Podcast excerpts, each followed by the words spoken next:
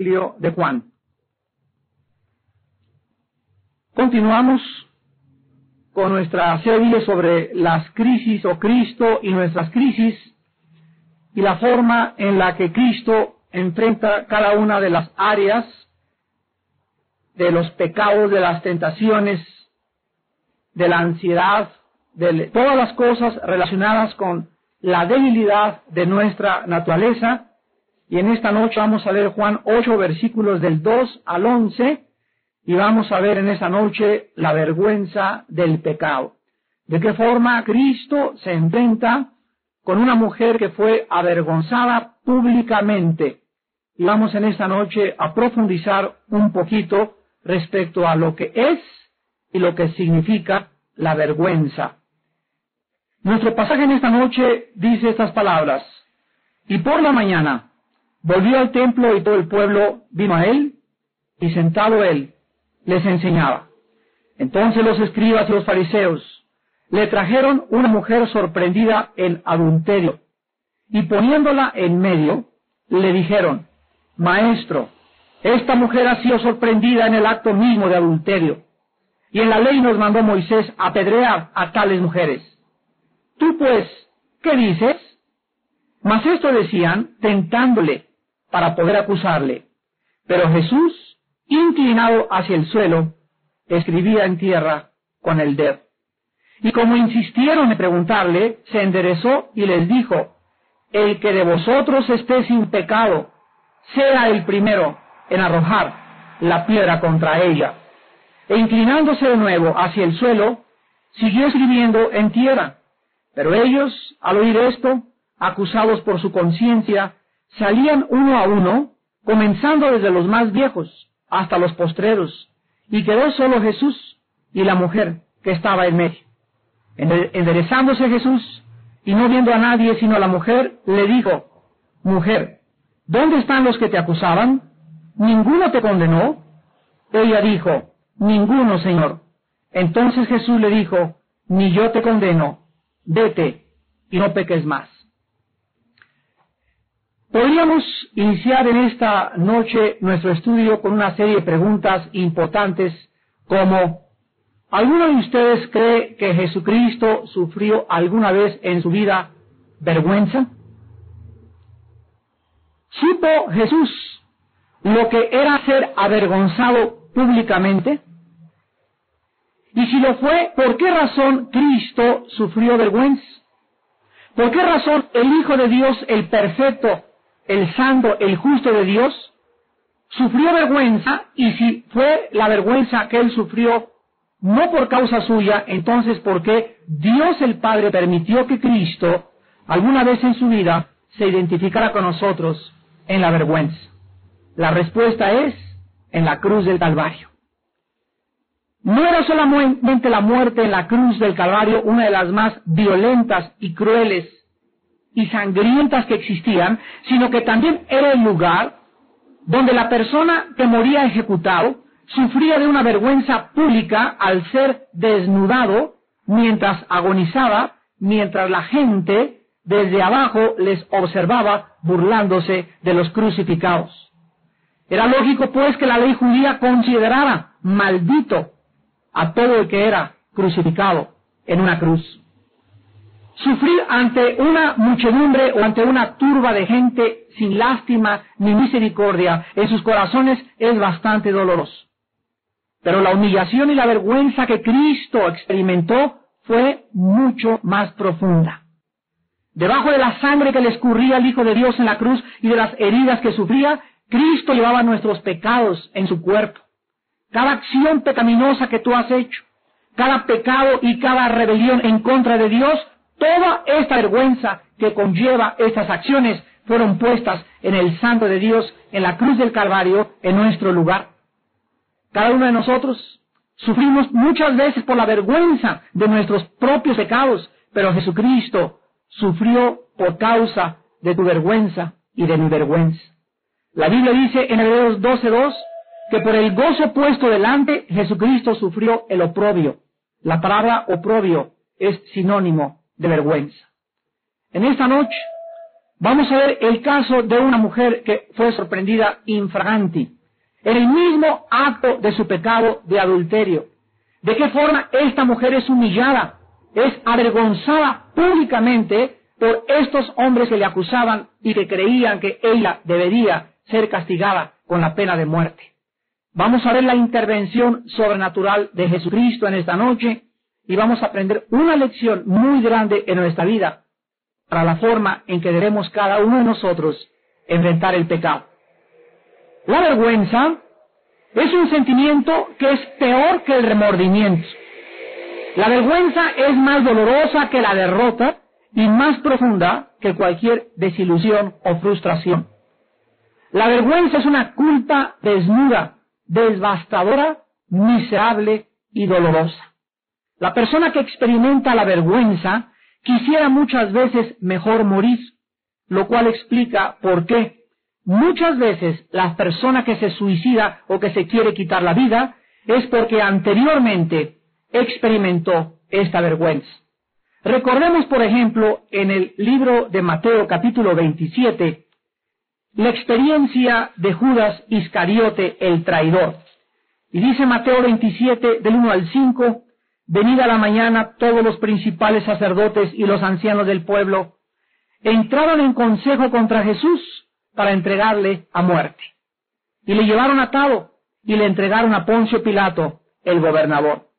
Entonces Judas, el que le había entregado, viendo que era condenado, devolvió arrepentido las treinta piezas de plata a los principales sacerdotes y a los ancianos, diciendo, yo he pecado entregando sangre inocente. Mas ellos dijeron, ¿qué nos importa a nosotros? Allá tú. Y arrojando las piezas de plata en el templo, salió y fue y se ahorcó. Saliendo, fue y se ahorcó. Fue tan grande la vergüenza de Judas y el remordimiento de su conciencia de lo que él había hecho, que él no creyó que Jesucristo le podía perdonar. La única diferencia entre la muerte de Judas y el pecado de Pedro, que fue otro hombre que negó a Cristo y fue culpable de alta traición, es que Pedro lloró amargamente por sus pecados, mas Judas no creyó en el perdón y fue y se quitó la vida. Pero en la Biblia hay otra persona que experimentó también una vergüenza muy profunda y este es el caso de la mujer que en esta noche nos vamos a ocupar. Una mujer adúltera, repito, sorprendida en el acto mismo del adulterio. Esta mujer no pudo escapar a la desnudez literal de su culpa, de su honor y de su desgracia. Y también pudo haber muerto inclusive si no se hubiera encontrado con Jesús en la crisis de su vergüenza. En el versículo 2 de Juan 8, dice la Biblia que por la mañana volvió al templo, desde luego está hablando de Jesús, y todo el pueblo vino a él, y sentado él, les enseñaba. Vemos aquí de qué forma la Biblia nos revela que cada vez que Jesús llegaba a un lugar era seguido por muchedumbre de gentes, por multitudes de personas, exactamente igual como las mismas abejas siguen a la miel. Toda la gente que seguía a Cristo esperaba de Cristo ver algún milagro, alguna enseñanza, o tal vez como en la multiplicación de los panes, ser alimentados sobrenaturalmente. Ahí estaba, vamos a imaginarnos en esta noche la situación. Ahí estaba Jesús sentado, toda la gente, grandísima cantidad de gente, callada, todos atentos, listos para ver qué cosa iba el maestro, el rabía a decir, y de repente toda esta calma y toda esta quietud es interrumpida por un grupo, grupo de hombres que llegan violentamente, arrastrando en el suelo literalmente a una mujer, hombres duros, hombres amargados y legalistas hasta el extremo. En el versículo 2, en el versículo 3 al versículo 4 la Biblia dice, entonces los escribas y los fariseos le trajeron una mujer sorprendida en adulterio y poniéndola en medio le dijeron, maestro, esta mujer ha sido sorprendida en el acto mismo de adulterio. Esta mujer desventurada, miserable, sorprendida en pecado, ahí tirada en el piso, Tal vez tenía todo el cabello revuelto, llena de polvo, de heridas, por la, la forma como la venían arrastrando. Y los fariseos, Jesús en medio y la gente atenta ante el desenlace de esta situación. Los acusadores de esta mujer eran hombres conocidos por su legalismo, porque conocían la ley y porque eran los fariseos extremistas religiosos en extremo. Estos hombres demandaban dos cosas de Cristo. Número uno, exigían castigo. Esta mujer fue eh, eh, sorprendida en adulterio y la ley dice, la ley de Moisés dice que el adulterio se paga con la pena de muerte. Pero vamos a preguntarnos en esta noche, si fue sorprendida la mujer en adulterio, ¿dónde estaba el hombre con el cual la mujer fue sorprendida? ¿Por qué no trajeron también al hombre? ¿Por qué no trajeron a los dos? En, otras palabras, los fariseos entraron a la habitación donde estaba esta mujer en adulterio y a ella fue la que tomaron, a ella fue la que arrastraron, a ella fue la que acusaban. Sin embargo, los dos deberían haber sido traídos a juicio. Y en este caso, solo la mujer era la que era traída. ¿Por qué nada más ella fue traída ante Jesús? ¿Que acaso el hombre no era tan culpable de adulterio como ella? ¿Por qué no lo trajeron a él? Por la simple y sencilla razón que los fariseos solamente estaban usando a esta mujer como una carnada para hacer una trampa o tender a Jesús en una trampa. Dice el versículo 5, en la ley nos mandó Moisés apedrear a tales mujeres. ¿Tú pues qué dices? Mas esto decían tentándole para poder acusarle. Los fariseos, queridos hermanos, en esta noche no eran hombres que estuvieran interesados en que la ley se cumpliera. Eran hombres que solamente buscaron durante tres años y medio la oportunidad de hacer caer a aquel que desafiaba y amenazaba su autoridad y la religión de aquellos días. Jesucristo se enfrenta a un dilema increíble con esta acusación. Pongan mucha atención. La mayor parte de las veces que los fariseos quisieron creer que Jesucristo estaba acorralado, siempre le decían, ¿es esto o es aquello? ¿Es esto o es aquello? Y siempre decían, si Jesús contesta esto, tiene que contestar esto. Y si no contesta esto, tiene que contestar aquello. Pero cualquier de las dos cosas que conteste, lo hemos acorralado y ahora sí acabamos con él. Nunca se imaginaron los fariseos, como la mayor parte de nosotros, que se estaban enfrentando a un hombre sobrenatural. Un hombre cuya sabiduría y conocimiento profundo sobrepasaba la comprensión de la lógica humana. ¿Cuántas veces nosotros en nuestra limitación y en nuestra lógica pensamos de la misma manera? O me pasa esto o me pasa aquello. Nunca vemos una tercera salida. ¿No es verdad? Cuando los judíos fueron llevados al Mar Rojo, tenían dos salidas de acuerdo a su lógica y de acuerdo a su discernimiento.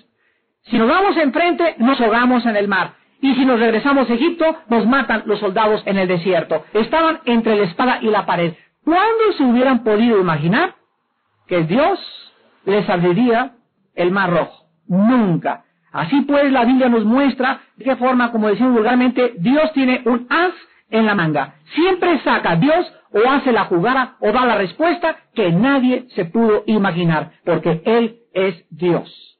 Nunca se sientan ustedes acorralados, nunca se sientan arrinconados por la vida, nunca lleguen a situaciones donde la desesperación y la angustia embarguen y abracen tu corazón, porque en ese momento, ¿en dónde está tu fe? ¿En dónde está tu fe y tu confianza en un Dios que dice, yo te abro el mar, yo te derrumbo las puertas de acero, yo te abro los cerrojos de bronce? Tenemos siempre que pensar que Dios tiene una tercera salida para todos nosotros. Dios no quiere que jamás nosotros nos sintamos de esta manera. Él quiere que confiemos como esta mujer, vamos a ver más adelante, y veamos la sabiduría de un Dios infinito que tiene respuesta para cualquier problema y cualquier crisis que tú puedas en esta noche enfrentar. Si Cristo hubiera contestado, fíjense ustedes, si Cristo hubiera contestado que la mujer efectivamente debería ser apedreada, dos consecuencias hubieran seguido. La primera es que se hubiera acabado su fama, su buen nombre de misericordioso y de piadoso para los necesitados y nunca hubiera vuelto a ser llamado el amigo de los pecadores. Y la segunda consecuencia era que se hubiera tenido que enfrentar con el gobierno romano, porque los judíos no tenían autoridad para sentenciar a nadie a la pena de muerte. Si Jesús hubiera dicho, sí es cierto, apedréenla, en ese momento Jesús se enfrentaba a que su fama decaía y dos, el gobierno en ese momento le hubiera llevado arrestado por subversión y por revolucionario en contra de Roma. Si Cristo por el otro lado hubiera contestado y hubiera perdonado a esta mujer en frente de todos, entonces estaría enseñando que la ley de Moisés se puede violar y que el pecado de adulterio no era condenable. ¿Podía haber alguna escapatoria para Jesús? No había más que dos aparentes salidas. Los fariseos habían calculado todo. Vuelvo a repetir, si él decía justicia, a Pedrena, se estaba colgando la suegra a su cuello. Si Jesús hubiera dicho no, perdónela, también se estaba contradiciendo y se hubiera confundido y se hubiera confundido junto con la gente. ¿Cómo se saldría Cristo de esta trampa? Justicia o misericordia, cualquiera de las dos, eran una trampa en ese momento para el Hijo de Dios. Los fariseos creían que ahora sí tenían a Jesús acorralado. Versículo 6. Dice la Biblia, pero Jesús inclinado hacia el suelo, escribía en tierra con el dedo. Aquí encontramos algo que está registrado en la Biblia que no se vuelve a encontrar jamás en ninguna parte de las sagradas escrituras. ¿Qué cosa era lo que Cristo estaba escribiendo en la tierra? Tal vez Jesús estaba escribiendo los pecados de estos fariseos que acusaban a la mujer.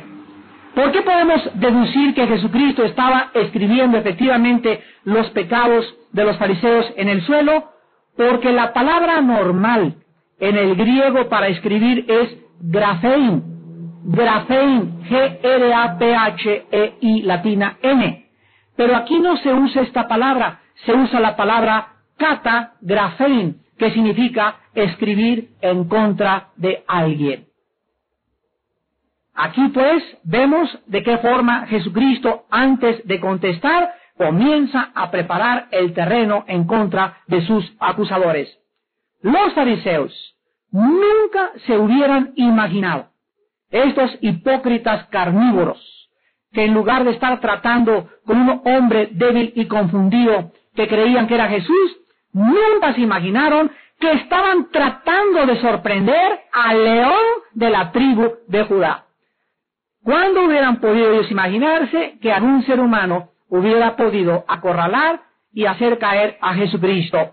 El Señor Jesús con un solo rugido, con una sola respuesta que les dio, les asustó para que se dispersaran y huyeran este grupo de hombres desalmados, cada quien por su lugar. Dice el versículo 7 y 8, y como insistieran en preguntarle, se enderezó y les dijo, el que de vosotros esté sin pecado sea el primero en arrojar la piedra contra ella. Aunque los acusadores comenzaron a retirarse, vemos nosotros que Jesús les está diciendo, ¿quién es entre todos ustedes el primero que se siente limpio, el primero que se siente puro, el que jamás le ha hecho nada malo a nadie para que sea el primero en tomar una piedra y aventarla en contra de esta mujer adúltera. Los fariseos, dice el versículo 9, que al oír esto, acusados por su conciencia, salían uno a uno, comenzando de los más viejos hasta los postreros, y quedó solo Jesús y la mujer que estaba en medio. Aunque sus acusadores se habían retirado, vemos nosotros de qué forma Cristo se queda con la mujer y vemos que tal vez ahí en la tierra se encontraban estas palabras escritas por Jesús. Idólatras, mentirosos, borrachos, fornicario, hipócrita, etcétera, etc. Tal vez ahí estaba plasmado en la tierra, grabado con, eh, el dedo de Jesús, los pecados por los cuales sabían los eh, fariseos que su conciencia las atormentaba y que aunque ellos no eran adúlteros, a lo mejor sí eran adúlteros en su corazón. Tal vez ninguno de ellos fue sorprendido en el acto infragante del pecado, pero Jesucristo había enseñado cualquiera de ustedes que mire a una mujer para codiciarla es culpable de adulterio. Cualquiera de ustedes que odie y que tenga algo contra su hermano es culpable de homicidio. Oíste que fue dicho ojo por ojo, diente por diente, mas yo os digo, perdonad a vuestros enemigos, bendecid a los que os maldicen y a los que persiguen, para que sean hijos de vuestro Padre que está en el cielo. ¿Quién de ellos podría atreverse a decir, yo nunca he deseado a una mujer que no es mi esposa, yo nunca he deseado a un hombre que no sea mi esposo? Esta mujer quedaba sola con Jesús. Los acusadores se habían retirado, la gente seguía atenta a la forma en que Cristo trataría con una mujer avergonzada públicamente. Esta mujer ya no tenía nadie que le levantara el dedo, pero había un problema con esta mujer esta mujer posiblemente seguía atormentada por su propia vergüenza, por su propia culpa, con un corazón atormentándole porque ella misma se autocondenaba. El pecado, la Biblia enseña, nos condena. El pecado nos llena de culpa. El pecado nos llena de insatisfacción. Es como un juez que se erige dentro de nuestra conciencia diciéndonos, tú eres culpable.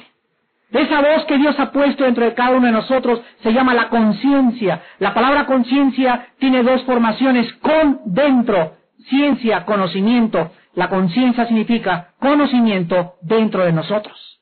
Y esta conciencia, la Biblia dice, Dios es el que la ha puesto.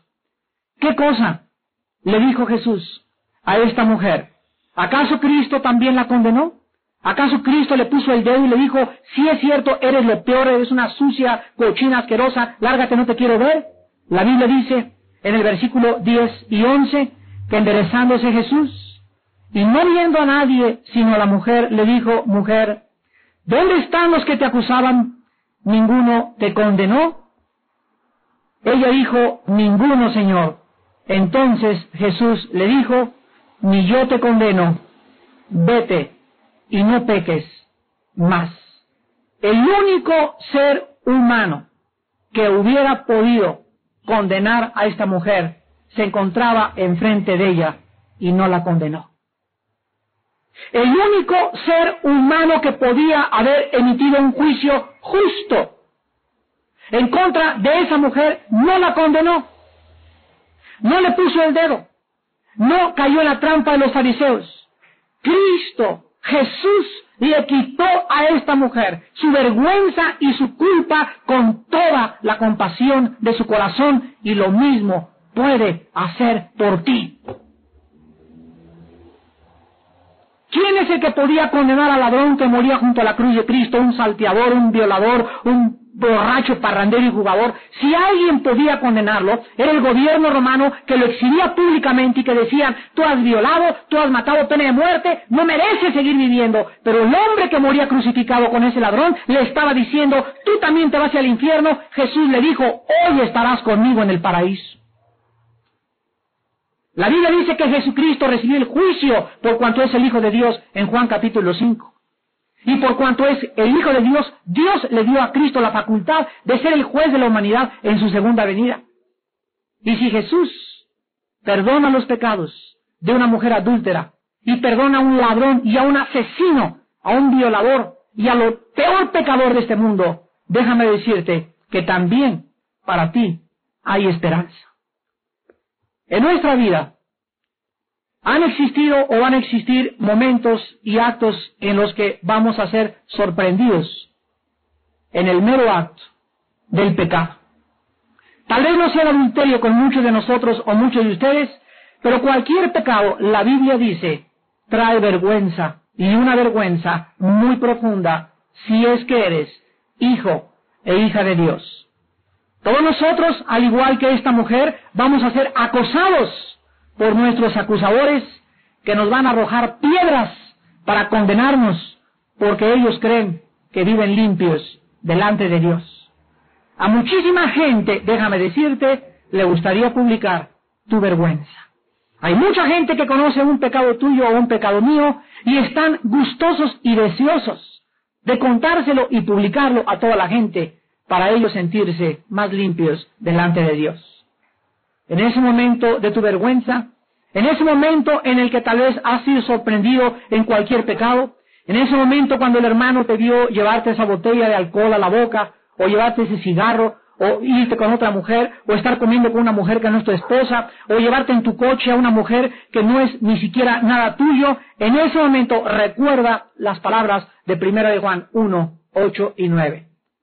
Si confesamos nuestros pecados, Él, el Dios que es el único que nos puede condenar, Él es fiel y justo para perdonarnos y limpiarnos de todo pecado. La sangre de Jesucristo nos limpia de todo pecado. En Romanos 8.1 la Biblia dice, ninguna condenación. Escucha, no hay juicio para el que está en Cristo Jesús. Dios en esta noche a sus hijos les dice, yo no estoy esperando condenarte, no estoy esperando juzgarte, mi deseo no es ese. Mi deseo, mi anhelo, mi compasión, mi misericordia, que es más alta que los cielos, me mueven a primero llamarte al arrepentimiento. A decirte, hijo mío, si no tienes nadie que te acusa o si tienes alguien que te acusa, no te preocupes porque el que finalmente acuso soy yo. El que finalmente juzgo soy yo. Y si tú te has arrepentido, muchacha que me escuchas, dice el Señor, si has fornicado con tu novio, si has robado, si has violado, si has hecho esto, si has adulterado, no importa el pecado que tengas, no importa la gente que te persigue y te arroja piedras, si Jesús te perdona, tu conciencia y tu culpa han sido quitadas para siempre. Dios quiere que tengas paz en tu corazón y que lo que debe importarte es tener una buena conciencia delante de Él. No debe importarte tanto el que dirá la gente, sino el que dirá mi Señor Dios Todopoderoso. El apóstol Pablo continuamente oraba y decía, he guardado una buena conciencia delante de Dios. He andado delante de la gente sin ninguna cosa que pueda dar motivo para que mi conciencia pueda ser herida en frente de Dios. La Biblia nos muestra la misericordia y la compasión de Dios y en esta noche tal vez tengas alguien que te esté apuntando el dedo, pero tú en esta noche acuérdate que es Jesús el que está en medio y muy cerca de ti para decirte, no quiero condenarte. No importa qué pecado hayas cometido, vuelvo a repetirte, un hombre pagó por ti y por mí en una cruz. Dios nos exhibe en esta noche las manos taladradas de Jesucristo. Dios nos habla de un inmenso amor, de lo profundo del pecado y de el amor eterno con que desde antes de la fundación del mundo ha manifestado para todos aquellos que pongan su fe en esta noche en Jesucristo, el Hijo de Dios. Miles de personas siguen gastando miles de dólares en el psiquiatra, en el psicólogo, para que un hombre les quite la culpa y la vergüenza que solo la sangre de Cristo nos puede quitar. Muchas personas siguen comprando con su dinero viajes y ropas para ahogar su vacío que tienen en su alma y para tratar de calmar la tormenta de su culpa y de su vergüenza que han sufrido por todo el mal que han hecho en el pasado. Pero la Biblia dice en 2 Corintios 5, el que está en Cristo, nueva criatura es. Las cosas viejas pasaron.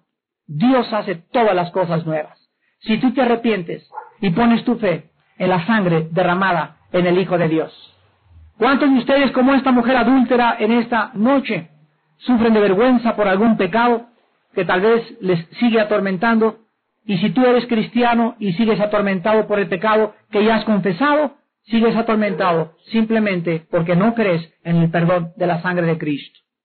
Judas se quitó la vida porque no creyó, aunque le remordió la conciencia por lo que él había hecho, si él hubiera tenido fe en que Jesús era el Mesías, no se hubiera quitado la vida. Y si tú en esta noche dices que eres hijo de Dios y sigues atormentado y la conciencia y el diablo siguen usando la culpa de algo que hiciste para atormentarte, es porque no has creído tampoco que la fe en el Mesías nos limpia de todo pecado. Dios quiere que aceptemos su perdón. Dios quiere que no miremos nuestros pecados, porque si miramos nuestros pecados, ¿quién podría sostenerse en pie? Dios quiere que levantemos nuestros ojos a la cruz, que veamos su misericordia, que veamos su compasión, que veamos su perdón, para que podamos en esta noche retirarnos con las mismas palabras, váyanse cada quien a su casa, yo tampoco los condeno, pero no vuelvan jamás, otra vez, a pecar.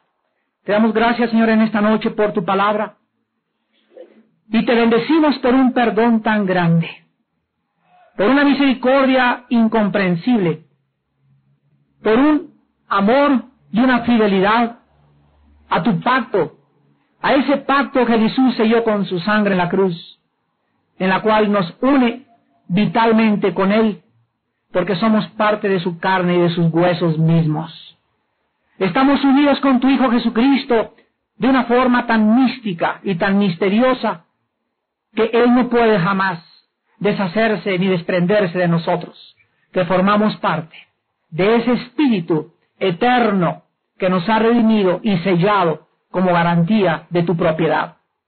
Señor, gracias porque en esta noche existen adúlteros, adúlteras, ladrones, mentirosos, fornicarios, violadores, hipócritas, asesinos, salteadores, falsos, ingratos a sus padres, etcétera, etcétera. Y tu palabra dice que no importa los pecados que tengamos. No importa en el fango en que alguien haya caído. En la sangre de Cristo hay perdón de pecados. La paga del pecado es la muerte, mas el regalo de Dios es vida eterna en Cristo Jesús. Señor, gracias por una salvación tan grande. Gracias por un perdón que no merecemos y que nos los das por causa de la muerte y el sacrificio de tu Hijo Jesucristo. En esta noche, arrepiéntete de tus pecados. En esta noche, haz la paz con Dios. No tienes por qué irte a tu casa a dormir esta noche con culpa, mucho menos con vergüenza, porque en Dios hay perdón. En la sangre de Cristo hay perdón y en la fe en esa sangre Dios quita tu culpa y Dios quita tu vergüenza a través de la paz que sobrepasa el entendimiento. En esta noche arrepiéntete, es todo lo que Dios te pide. Arrepiéntete. Cambia tu manera de pensar respecto a tus pecados. Respecto a la forma que estás viviendo, cambia tu manera de pensar. En segundo lugar, cree en Jesús como el Hijo de Dios. Cree que Él es el único que te puede quitar la vergüenza y la culpa de tu pecado. Vergüenza y culpa que ni el alcohol, ni las pastillas, ni las drogas te van a quitar, más que la sangre de Jesucristo. Y en tercer lugar, recíbele en tu corazón. Recíbele por la fe, con una fe sencilla como la de un niño, creyendo con toda tu alma que en esta noche puedes retirarte de este lugar, no condenado, no condenada por causa del perdón que Jesucristo te extiende por la fe que tú tienes en su sangre en la cruz. Y ahí desde tu lugar en esta noche, si alguien se siente culpable, si alguien se siente avergonzado, dígale estas palabras a Jesús en su corazón. Señor Jesús, te doy gracias porque perdonaste a una mujer que no merecía ser perdonada. Te doy gracias porque tuviste compasión de una mujer que no merecía tener compasión, merecía morir de acuerdo a la ley. Te doy gracias porque viniste a este mundo a enseñarnos que es más grande el amor y la misericordia que el juicio. Por enseñarnos que es más grande el perdón que el castigo y que es mucho más profundo y más loable el poder perdonar que el guardar rencor. Señor, en esta noche al igual que a esa mujer, cuyo corazón tuviste compasión y que en tu alma perdonaste, te pido que hagas lo mismo con mi vida. Señor, no merezco el perdón, merezco el infierno por mis pecados, merezco que me castigues. Pero en esta mañana noche me acojo a tu misericordia, me abrazo a tu cruz y te pido que tengas compasión de mí, que tengas misericordia de mis pecados por causa de que tú pagaste por ellos y porque yo creo que tú eres el Mesías, el Salvador del mundo. Te recibo en este momento como mi Dios. Te invito a que seas mi Señor en mi alma y te pido que me quites la vergüenza y el pecado, quítame la culpa que me ha atormentado y hazme una nueva persona en Cristo Jesús tu Hijo, en quien te lo pido, en quien te doy las gracias y por el cual en esta noche alabo con todo mi corazón. Bendito seas, Señor Jesús, por haberme perdonado lo que no merecía ser perdonado. En tu nombre santo. Amén.